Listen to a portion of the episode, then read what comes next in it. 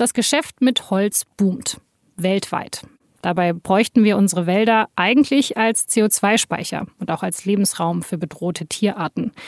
Die SZ hat im Rahmen einer internationalen Recherche untersucht, wie wir immer mehr von dieser wertvollen Ressource verlieren. Wegen fehlgeleiteter Klimapolitik, wie in den USA, durch fragwürdige Zertifizierungen, wie in Myanmar, und auch dadurch, dass Bäume illegal gefällt werden, wie zum Beispiel in Rumänien. Genau dort war mein Kollege Christoph Kadenbach unterwegs. In kaum einem anderen Land der EU gibt es noch so große alte Wälder wie hier. Illegal Bäume zu fällen ist auch deshalb sehr lukrativ. Damit werden in Rumänien Milliarden verdient. Wer davon profitiert und wie das Kontrollsystem systematisch umgangen wird, darum geht es heute bei Das Thema. Ich bin Laura Terberl und ich freue mich, dass Sie zuhören.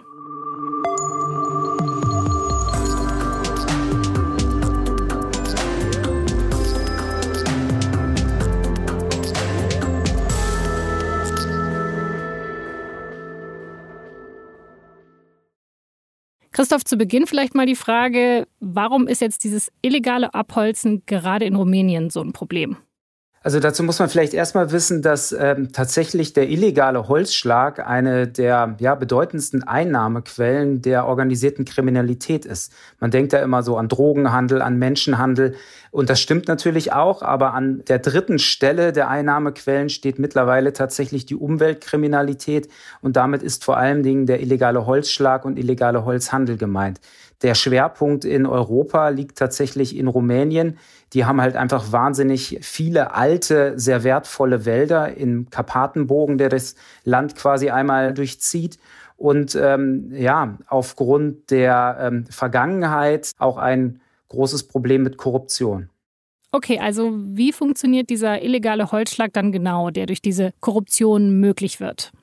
Umweltschützer und auch ähm, Politiker nennen äh, sozusagen das System, das sich um den illegalen Holzschlag herumgesponnen hat, tatsächlich Holzmafia.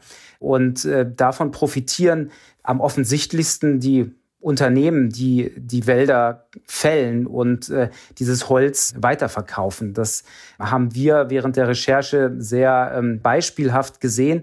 Wir waren da im Nordosten des Landes unterwegs, in der Region äh, Suceava, in der der illegale Holzschlag und der Holzschlag allgemein ähm, ja mit am dramatischsten ist. Und ähm, wir waren da in äh, Dörfern unterwegs, wo ähm, man äh, vom Augenschein her sehen konnte, wo die Holzbarone wohnen, weil die hatten ähm, in jedem Dorf das größte Anwesen. Die lebten dort in Villen, die ähm, wie aus einem Hollywood-Film äh, in Dörfern, wo eigentlich nur Holzhäuser stehen. Das war schon sehr, sehr offensichtlich. Und wer sind diese Holzbarone? Also sind das diejenigen, die dafür sorgen, dass das Holz illegal aus diesen Wäldern geschafft wird? Das sind diejenigen, äh, die mit ihren Firmen das Holz fällen, aber die könnten das nicht tun, wenn sie nicht auf Seiten der äh, Behörden ähm, sozusagen Verbündete haben, die ihnen das Ganze erlauben. Also ähm, der Holzschlag, der findet oft unter den Augen der staatlichen Forstbehörde Romsilver statt. Die kontrolliert rund 50 Prozent der Waldflächen in äh, Rumänien, die wiederum den Staat gehören. Und ähm, wir haben mit vielen, vielen Umweltschützern gesprochen und ähm, anderen Insidern, die uns bestätigt haben, dass Romsilver da eine entscheidende Rolle spielt, weil ähm, ohne die Fellgenehmigung, die Romsilver ausstellt, verschwinden keine Bäume aus dem Wald. Ohne ähm, dass jemand die Schranke an der Einfahrt zum Forstweg aufsperrt, die wiederum Romsilver kontrolliert, ähm, verlässt kein LKW den Wald. Ähm, ja, Okay, das heißt, es gibt eigentlich schon Vorschriften, aber diese Behörde, ja, wenn man da die richtigen Leute kennt oder eben die richtigen Menschen besticht, dann kommt man an diesen ganzen Vorschriften vorbei. Oder wie, wie läuft sowas genau ab? Vielleicht beschreibe ich das Ganze mal an einem Beispiel. Wir haben uns da in der Region Suceava einen konkreten Kahlschlag angesehen. Für diesen Kahlschlag, das war ein Feld von ungefähr 20 Hektar, das kann man sich so vorstellen, 600 Meter lang, 300 Meter breit, schon eine große Fläche. Sowas sieht man in Deutschland eigentlich nicht, wenn es nicht Borkenkäferbefall gab oder so etwas. Das war ein alter Fichtenwald, ähm, ja, sehr romantisch gelegen. Da flossen so ein paar Bäche durch den Wald und der Boden war von Blaubeerbüschen überzogen. Und dann kam auf einmal dieser große große Kahlschlag und der wurde offiziell genehmigt von dem zuständigen Forstamt, was für diesen Wald zuständig ist. Und auf der Genehmigung war im Grunde jeder einzelne Baum verzeichnet, der dort äh, gestanden haben soll. Insgesamt waren das laut dieses Genehmigungsschreibens über 1800 Bäume, die dort standen. Und ähm, da war auch dann vermerkt, wie viel Kubikmeter Holz das Ganze ergeben sollte, nämlich 3400 Kubikmeter.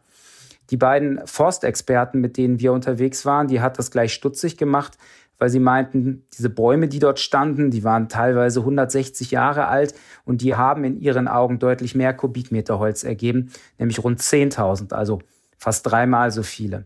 Also ähm, die Firma, die die Ausschreibung gewonnen hat, um diesen Kahlschlag vorzunehmen, hat für 3400 Kubikmeter Holz bezahlt, hat aber vermutlich mehr als 10.000 Kubikmeter Holz geerntet, hat damit also einen Gewinn gemacht. Und ähm, dieser Gewinn könnte genutzt worden sein, um das zuständige Forstamt, dort allen voran den Direktor, im Vorhinein zu schmieren, damit er sozusagen die Informationen ähm, im Vorhinein schon ähm, an die Firma durchsteckt, dass in diesem Wald ein besonders gutes Geschäft zu machen ist. Okay, das heißt, das sind so die Tricks, mit denen diese Holzmafia eben dieses Holz illegal aus den Wäldern rausschafft. Genau, also ähm, der Holzschlag in Rumänien ist, wie gesagt, sehr ähm, engmaschig kontrolliert. Jeder Holztransport muss in einer ja, digitalen Datenbank registriert werden. Das waren alles Reaktionen auf die ähm, noch viel größeren Kahlschläge, die in den 2000er Jahren stattgefunden haben. Aber ähm, ja, dieses System ähm, hat halt trotzdem Schlupflöcher und es gibt halt trotzdem blinde Flecken. Und äh, sobald dort ähm, ja, Korruption im Spiel ist, nützt das beste Kontrollsystem nichts, wenn jemand bestochen wird und deswegen die Augen zukneift oder einfach falsche Informationen in das Kontrollsystem hineinstellt oder in so eine Fellgenehmigung hineinschreibt. Okay, das zeigt, äh, egal wie gut das Kontrollsystem ist, man kann es halt dann schon immer umgehen, wenn man möchte. Gibt es noch sonst andere Tricks, die diese Holzmafia anwendet? Ja, das ist dann alles sehr kleinteilige und oft auch komplizierte Sachen. Also, dass dann die ähm, Längen der Baumstämme falsch in die App eingegeben werden. Ein anderer Trick ist, dass äh, die Fahrer der LKWs sich in dem äh, digitalen Kontrollsystem ein registrieren und mit dem Holz dann ähm, losfahren, unterwegs aber ihre Smartphones ausmachen, sodass ähm, die Transporte nicht mehr überwacht werden können. Wenn Sie dann das Holz an einem Sammelplatz abgeladen haben, fahren Sie zurück in den Wald, holen die nächste Ladung, so lange, bis Sie womöglich von einer Polizeistreife kontrolliert werden. Erst dann machen Sie das äh, Smartphone wieder an und die Transporte, die davor stattgefunden haben, sind quasi in Verschleierung gelaufen. Du hast jetzt ein konkretes Beispiel vorher beschrieben. Äh, wie groß ist denn dieses Problem insgesamt? Also kannst du mir mal eine Größenordnung nennen? Wie viel Holz wird da rausgeschafft aus den rumänischen Wäldern? Die exakte Anzahl weiß natürlich niemand genau, weil es ein illegales Geschäft ist. Aber die besten Schätzungen, die es gibt und die auch vom rumänischen Umweltministerium bestätigt wurden, besagen, dass pro Jahr etwa 20 Millionen Kubikmeter Holz in Rumänien illegal verschwinden und das meiste davon wohl halt illegal geschlagen und aus den Wäldern transportiert wird. Um das äh, in Relation zu setzen, die offiziell genehmigte Holzernte in Rumänien ist etwa auch bei 20 Millionen Kubikmetern. Das bedeutet, dass jeder zweite Baum, der aus den rumänischen Wäldern verschwindet, illegal aus diesen Wäldern verschwindet. Und wenn man das ähm, in Relation zu Deutschland setzt, die in Jahren, wo es jetzt keinen starken Borkenkäferbefall gibt, wo ungefähr 60 Millionen Kubikmeter aus den Wäldern rausgeholt wird, dann äh, sieht man, was das für eine enorme Summe ist, nämlich ein Drittel der in Deutschland stattfindenden Holzernte. Ach so, aber das würde bedeuten, dass in Deutschland immer noch mehr gefällt wird als in Rumänien. Absolut, weil Deutschland ähm, größere Waldflächen insgesamt hat als Rumänien. Wenn du jetzt von einer Holzmafia sprichst, also Mafia verknüpfe ich natürlich schon auch mit ähm, gewalttätigen Strukturen. Also ist es so, dass wirklich, also dass diese Leute auch Gewalt anwenden äh, oder ist es halt einfach nur ein sehr gut laufendes illegales Geschäft? Ja, also da ist so viel Geld ähm, zu verdienen, dass da tatsächlich auch das Geschäft mit äh, erheblicher Gewalt verteidigt wird. Einer der Umweltschutzaktivisten, mit denen wir uns unterhalten haben, der wurde ähm, von ähm, ja, Männern im Wald schon mehrmals attackiert. Der wurde geschlagen und mit Äxten bedroht. Einmal haben ihn ähm, Männer im Wald dazu gezwungen, sich nackt auszuziehen und dann durch sein Dorf zu laufen. Die wollten damit offenbar ein Zeichen setzen im Sinne von, ja, mit der Holzmafia legt sich am besten niemand an. Der Aktivist sagt, dass ähm, diese Männer tatsächlich Angestellte der staatlichen Forstbehörde Romsilver waren. Aber auch auf deren Seiten gibt es ähm, ja Menschen, äh, die ähm, Opfer von Gewalt werden. Also in den letzten Jahren sind allein sechs Förster in den rumänischen Wäldern ermordet worden. Man weiß da nicht genau, ob das äh, war, weil sie sich Holzfällern in den Weg gestellt haben, die illegal fällen wollten, oder ob sie selbst Teil des korrupten Systems waren und sich äh, deshalb Feinde gemacht haben. Also dieses Geschäft, das wird wirklich mit Gewalt verteidigt. Was passiert denn dann mit dem illegal gefällten Holz? Also wo landet es genau? Also das Unternehmen, was ähm, den Kahlschlag zu verantworten hat, den wir uns angeschaut haben, das ist einer der größten Zulieferer eines Sägewerks in der Region Suceava, das dem österreichischen Holzkonzern Egger gehört. Egger sagt vielleicht jetzt nicht sofort jedem was, aber Egger-Produkte gibt's quasi in jedem Baumarkt zu kaufen. Das sind USB-Platten oder Spanplatten oder Laminat, Arbeitsplatten für die Küche. Also Egger ist einer der ja, umsatzstärksten Holzkonzerne, die es in der EU gibt, mit, ähm, ich glaube, 4,5 Milliarden Umsatz im Jahr und über 10.000 Mitarbeitern. Okay, das heißt, aus diesen wunderschönen alten Bäumen werden dann am Ende Spanplatten, die bei uns vielleicht im Baumarkt liegen. Das können wir jetzt nicht äh, schlussendlich nachweisen. Egger ähm, ist sehr intransparent, was sozusagen seine Lieferwege anbelangt. Wir wissen nur, dass in dem Eggerwerk in Suceava vor allen Dingen USB- und Spanplatten hergestellt werden. Und äh, wir wissen auch, dass äh, unser Unternehmen, was den Kahlschlag zu verantworten hat, einer der ja, bedeutendsten Zulieferer dieses Werkes ist ob jetzt die Bäume, die auf dem Kahlschlag standen, den wir besucht haben, tatsächlich im Ägerwerk gelandet sind und tatsächlich dort zerhäckselt und zu Spanplatten gepresst wurden, das können wir ähm, ja am Ende nicht wissen. Okay, aber wenn das wirklich so intransparent ist, dann ist das ja eigentlich auch schon so ein bisschen das Problem, das wir haben, oder? Also da müsste doch eigentlich viel, viel bessere Zertifikate geben, damit ich auch als Konsument besser verstehen kann, woher das Holz im Baumarkt überhaupt kommt. Ich glaube, es ist tatsächlich ja schon heute so, dass die meisten oder viele Produkte im Baumarkt oder auch bei IKEA FSC zertifiziert sind. Das ist ja das bekannteste Label für nachhaltige Forstwirtschaft. Nun ist es so, dass selbst der Kahlschlag, den wir uns da in Rumänien angeschaut haben, dass das Holz, was dort geerntet wurde, als FSC zertifiziert verkauft werden kann, weil das Forstamt, was diesen Wald verwaltet, FSC zertifiziert ist. Okay, das heißt, diese Zertifikate, die bringen nicht so viel, sagst du. Zumindest nicht in äh, Ländern, wo offenbar ja so viel Korruption betrieben wird, ähm, dass man den Zertifizierern im Grunde nicht trauen kann. Und was müsste sich dann vielleicht stattdessen ändern? Also du hast dich jetzt ja länger mit dem Thema beschäftigt. Gibt es noch Hebel, die man, wo man ansetzen könnte, um die Situation zu verbessern? Vermutlich ähm, wird sich das Problem des illegalen Holzschlags in Rumänien nur lösen können, wenn ja die Gesetze, die es gibt, ähm, durchgesetzt werden und die Korruption bekämpft wird. Das ist natürlich ein, ein wahnsinniges Problem, was am Ende vielleicht nur gelöst werden kann, wenn sich die Lebensverhältnisse im Land allgemein verbessern. Ah, okay, also das heißt, du kannst auch irgendwie verstehen, dass die Leute natürlich vor Ort sagen, okay, wenn ich damit Geld verdienen kann mit dem Abholzen dieses Waldes, dann mache ich das natürlich. Ja, also die kleinsten Helfer im System sind natürlich diejenigen, die in die Wälder gehen und die Bäume fällen. Aber die wenigsten werden das machen, weil sie den Wald zerstören wollen, sondern weil es die einzige Möglichkeit ist, ähm, ja, regelmäßig Geld zu verdienen. In vielen der waldreichen Regionen dort gibt es kaum Industrie.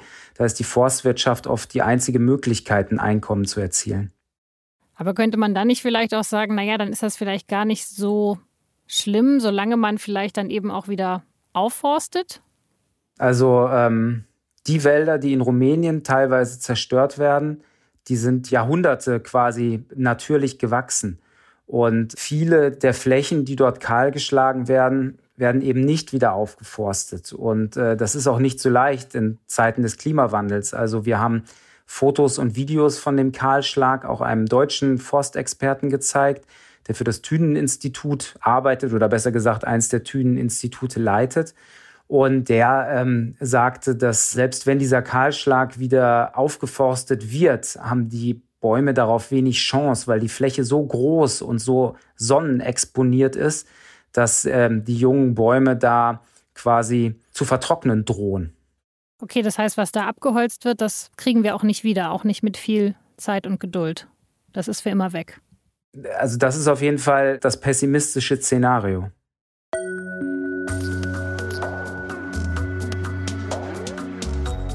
Nicht nur in Rumänien wird immer mehr abgeholzt. Auch andere Wälder stehen unter Druck. Denn der Bedarf an Holz, der steigt. Und zwar nicht nur, weil man damit Möbel oder Häuser bauen möchte, sondern auch, weil man es schlicht und einfach verbrennen will. Und dabei wird ja das CO2, das ein Baum bindet, wieder freigesetzt. Sogar mehr CO2 als Kohle und Gas freisetzen bei der gleichen Menge produzierter Energie. Trotzdem wird Holz immer stärker genutzt, um damit Energie zu erzeugen. Der Kachelofen zu Hause, der ist dann noch das geringste Problem. Wir sprechen hier eher von der Industrie. Und ein Grund dafür ist auch dieses Statement hier. We do not have all the answers yet. Today is the start of a journey. Das war Ursula von der Leyen, die Präsidentin der EU-Kommission im Dezember 2019. Bei dieser Pressekonferenz hat sie verkündet, dass man sich am Anfang einer Reise befinde. Einer Reise in eine klimafreundlichere Zukunft. The European Green Deal is on one hand our vision for a climate neutral continent in 2050 and it's on the other hand a very dedicated roadmap Damals hat sie die Klimaziele der EU noch mal ambitionierter angesetzt. Europa soll bis 2050 der erste klimaneutrale Kontinent sein. Und schon 2030 soll 40 Prozent der verbrauchten Energie erneuerbar sein. Das wäre doppelt so viel wie heute. Das klingt erstmal gut, aber wenn man sich diese EU-Richtlinie anschaut, die die Nutzung von Energie aus erneuerbaren Quellen fördern soll, dann sieht man gut versteckt im Anhang, dass die CO2-Emissionen für Biomasse mit Null angesetzt werden. Holz ist dadurch, zumindest auf dem Papier, klimaneutral. Und welche Auswirkungen diese Entscheidung hat, das hat mir Christoph erklärt. Also bei erneuerbaren Energien denkt man ja wahrscheinlich zuerst an Windräder und Solaranlagen, aber tatsächlich wird der größte Teil der Energie, die innerhalb der EU als erneuerbare gilt, aus sogenannter Biomasse gewonnen. Also 60 Prozent der erneuerbaren Energie wird aus Biomasse gewonnen und das bedeutet vor allem, indem Holz verbrannt wird. Was ist denn so schlimm daran? Also ist es nicht eigentlich auch nachhaltig? Also in der Theorie ist es nachhaltig, weil Holz ein nachwachsender Rohstoff ist und das CO2, was in der Verbrennung freigesetzt wird, irgendwann wieder sozusagen durch den Baum, der nachwächst, äh, wieder gebunden wird. Aber das dauert, also wenn es so passiert, dass tatsächlich jeder verbrannte Baum wieder nachwächst, dann äh, dauert das natürlich äh, Jahrzehnte, bis dieselbe Menge an CO2 da wieder drin gebunden ist. Und äh, da sagen viele KlimaforscherInnen, dass wir nicht die Zeit haben, darauf zu warten, dass dieses CO2 wieder gebunden ist. Ah, okay. Also weil das CO2 natürlich jetzt freigesetzt wird und eben dann jetzt eben auch in unsere Klimabilanz reinläuft. Und es wäre jetzt entscheidend, dass wir nicht so viel Holz verbrennen würden. Genau. Ihr wart ja für die Recherche auch in den USA, in North Carolina. Warum? Wird da besonders viel Holz verbrannt? Das Interessante an North Carolina ist, dass dort Holz gefällt wird, also Bäume gefällt werden, um in Europa dann verbrannt zu werden. Also nicht als Holzscheite, sondern als sogenannte Pellets. Das sind so kleine Röhrchen, äh, die in der Theorie auch, ich sag mal, relativ klimafreundlich sind, weil sie eigentlich nur aus den Resten der Sägeindustrie äh, hergestellt werden sollen. Also aus all dem, was in Sägewerken abfällt. In North Carolina ist es aber so, dass mein Kollege Mauritius Much, der dort war, sich die Wälder angeschaut hat und dort werden Wälder mit ähm, ja, Bäumen, die man auch äh, für etwas Hochwertigeres ähm, benutzen könnte als Rohstoff, gefällt, in diese Pelletfabriken transportiert, dort von großen Häckselmaschinen zerschreddert, zu Sägespänen zermahlen und dann in den Fabriken zu diesen Pellets gepresst, die dann auf Containerschiffe geladen werden und über den Atlantik fahren, um dann absurderweise in äh, Kraftwerken in äh, England, in ähm, Dänemark und den Niederlanden verbrannt zu werden. Okay, also für mich waren Pellets jetzt eher sowas, was man, naja, zum Heizen in Einfamilienhäusern verwendet. So die klimafreundliche Alternative zur Ölheizung. Aber dass man das als Energiequelle für Kraftwerke nutzt, das ist natürlich schon eine ganz andere Nummer. Also wie kann ich mir das denn konkret vorstellen? Ja, man muss sich das vorstellen, so ein Kraftwerk, das braucht natürlich wahnsinnig viel Holz. Also das größte Kraftwerk, das sind tatsächlich stillgelegte Kohlekraftwerke oder nicht stillgelegte Kohlekraftwerke, sondern Kohlekraftwerke, die auf Holzverfeuerung umgestellt oder umgerüstet wurden. Das größte davon steht in England. Ähm, das ähm, wurde vor zehn Jahren etwa umgerüstet, als England noch Teil der EU war. Und äh, das verbrennt zum Beispiel ungefähr dreimal äh, so viel Pellets, wie in Deutschland im gesamten Jahr verbrannt werden. Also das sind riesige Massen an Holz, die dort in den Öfen landen. Und ähm, das ist äh, sozusagen passiert, weil in Europa ähm, durch äh, die Politik Holzverbrennung gefördert wird, äh, weil da Holz in der Europäischen Union als erneuerbarer Energieträger zählt, ist es den Mitgliedsländern auch möglich, diese Holzverbrennung zu fördern mit äh, sowohl direkten Subventionen als auch mit indirekten Subventionen. Das heißt, die kriegen dafür sogar noch Geld? Genau, also ähm, so ein Kraftwerk, das kann tatsächlich äh, direkte Subventionen bekommen, wenn es auf Holz umrüstet. Das heißt, da ähm, ist es quasi, äh, hängt es an jedem einzelnen Mitgliedsland in der EU, ob das subventioniert wird und wie viel äh, Millionen oder Milliarden da fließen. Und ähm, sie werden indirekt subventioniert, weil man für Holzverbrennung keine CO2-Zertifikate kaufen muss äh, für das CO2, was beim Holzverbrennen dann doch durch die Schornsteine Richtung Himmel steigt. Okay, also auf dem Papier für die Unternehmen, für die Firmen, für die Kraftwerke ein guter Deal, aber für die Klimabilanz natürlich nicht. Du hast jetzt beschrieben, dass es in verschiedenen Kraftwerken passiert in Europa. Ist das auch in Deutschland so? Also hat man hier auch Kohlekraftwerke umgerüstet, dass die Pellets verbrennen? Also bisher noch nicht, aber ähm, wir haben im Zuge unserer Recherchen bei etlichen Kraftwerksbetreibern nachgefragt und es gibt in Wilhelmshaven ein Steinkohlekraftwerk, das wird von der Onyx Group äh, betrieben. Die denken darüber nach, dieses Kraftwerk umzustellen auf dieses sogenannte Co-Firing, also dass sowohl Steinkohle als auch Holzpellets äh, verbrannt werden können. Zum anderen gibt es noch den deutschen äh, Energieversorger LEAG, der in der Lausitz, also im Ostdeutschland, Braunkohletagebau betreibt und diese Braunkohle in Kraftwerken verbrennt. Und auch die denken darüber nach, ähm, ja, auf sogenanntes Co-Firing umzustellen. Okay, das heißt, momentan ist es noch nicht so, aber man denkt darüber nach. Also da würde ja der Verbrauch, also auch der Bedarf extrem steigen. Wo soll denn theoretisch dieses ganze Holz überhaupt herkommen? Also bisher muss man wissen, der Pelletmarkt in Deutschland, ähm, der ist im Moment noch relativ klein. Es gibt rund 650.000 Pelletheizungen. Die stehen vor allen Dingen in Einfamilienhäusern und haben dort eine Gasheizung oder eine Ölheizung ersetzt. Und die Pellets, die dafür benutzt werden, die stammen fast zu 100 Prozent aus deutscher Produktion und ähm, auch zum Großteil aus äh, tatsächlich den Nebenprodukten der äh, Sägewerksindustrie. Aber falls es diese Umstellung gibt und dann sich der ähm, ja, Pelletverbrauch exorbitant steigern wird, dann sagt selbst die deutsche Pelletindustrie, diesen Bedarf können wir nicht mehr decken, dann müssen wir Holz importieren und dann kann es ähm, ja wie in Dänemark und in den Niederlanden und in England laufen und wir verbrennen Holz aus North Carolina in deutschen Kraftwerken. Genau, das heißt, das aus eigenen Ressourcen, also vom, von unserem eigenen Wald, könnten wir das überhaupt nicht stemmen. Wir wären auf jeden Fall darauf angewiesen, dass wir Holz aus anderen Ecken der Welt bekommen. Also davon gehen auf jeden Fall die meisten Experten aus, mit denen wir gesprochen haben. Ähm, der deutsche Wald, der galt oder gilt immer noch in Europa als einer der mit den größten Holzreserven. Also ähm, wenn man sich die Berichte anschaut, allen voran die sogenannte Bundeswaldinventur, das ist so der umfassendste Zustandsbericht, dann äh, liest sich das eigentlich äh, alles recht entspannt, äh, dass der Holzvorrat in den deutschen Wäldern von Jahr zu Jahr wächst. Die Sache ist nur, dass diese Bundeswaldinventur nur alle zehn Jahre ähm, quasi berechnet wird. Und ähm, die letzte ähm, liegt zehn Jahre zurück. Die aktuelle wird erst 2024 erscheinen. Und in den letzten Jahren gab es halt etliche Ereignisse, die ähm, ja auch den deutschen Wald dann doch in eine Krise gestürzt haben. Die ähm, drei Dürresommer und vor allen Dingen auch der Borkenkäferbefall. Also ähm, dem deutschen Wald geht's nicht mehr so gut, äh, wie es ihm vor zehn Jahren mal ging. Und ähm, auch ja, Experten, die jetzt nicht unbedingt Umweltschützer sind, gehen davon aus, dass der Holzvorrat in den kommenden 10, 20 Jahren abnehmen wird und äh, damit natürlich weniger Holz vorhanden ist, um Möbel zu bauen, um ähm, äh, die Bauwirtschaft klimaneutral zu gestalten und um äh, sozusagen ja auch Holz als Energieträger zu verbrennen. Ja, genau. Also ich meine, wenn wir jetzt eh schon wissen, dass unsere Wald- und Holzreserven, Ressourcen die nächsten Jahre und Jahrzehnte immer weiter abnehmen werden, ja, wieso setzen wir dann überhaupt so krass auf diesen Energieträger Holz? Dann wäre es doch jetzt eigentlich besser, ja, wir suchen uns eine andere Möglichkeit, in Energie zu kommen.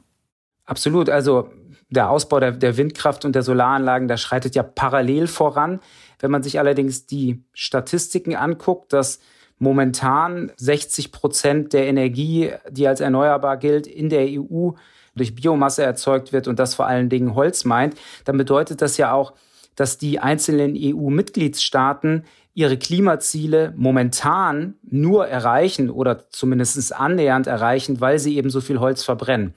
Wenn Holzverbrennung nicht mehr als erneuerbare Energie zählt, dann ähm, würden viele Länder ähm, in diesen Klimabilanzen deutlich zurückfallen. Und da haben die natürlich kein Interesse dran. Ja, aber damit macht man sich doch schon ein bisschen was vor. Absolut.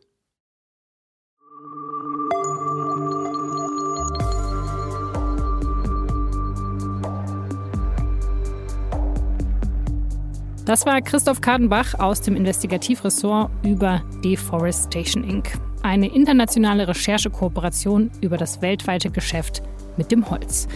Die Recherchen finden Sie auch alle auf sz.de. Die können Sie mit SZ Plus lesen. Ich habe Ihnen die Artikel aber auch in den Show Notes verlinkt.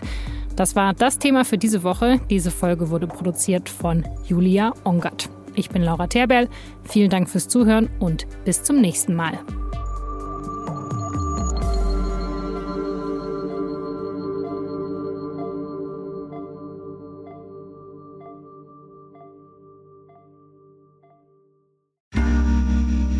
Werbung.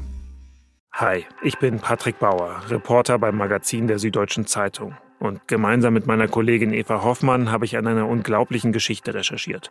Tom und Jana denken, sie ziehen mit ihrem kleinen Kind zu einer liebevollen Gemeinschaft. Aber sie landen in einer Gruppe, in der Menschen manipuliert und psychisch und physisch fertig gemacht werden. Wie schafft es die Familie da wieder raus?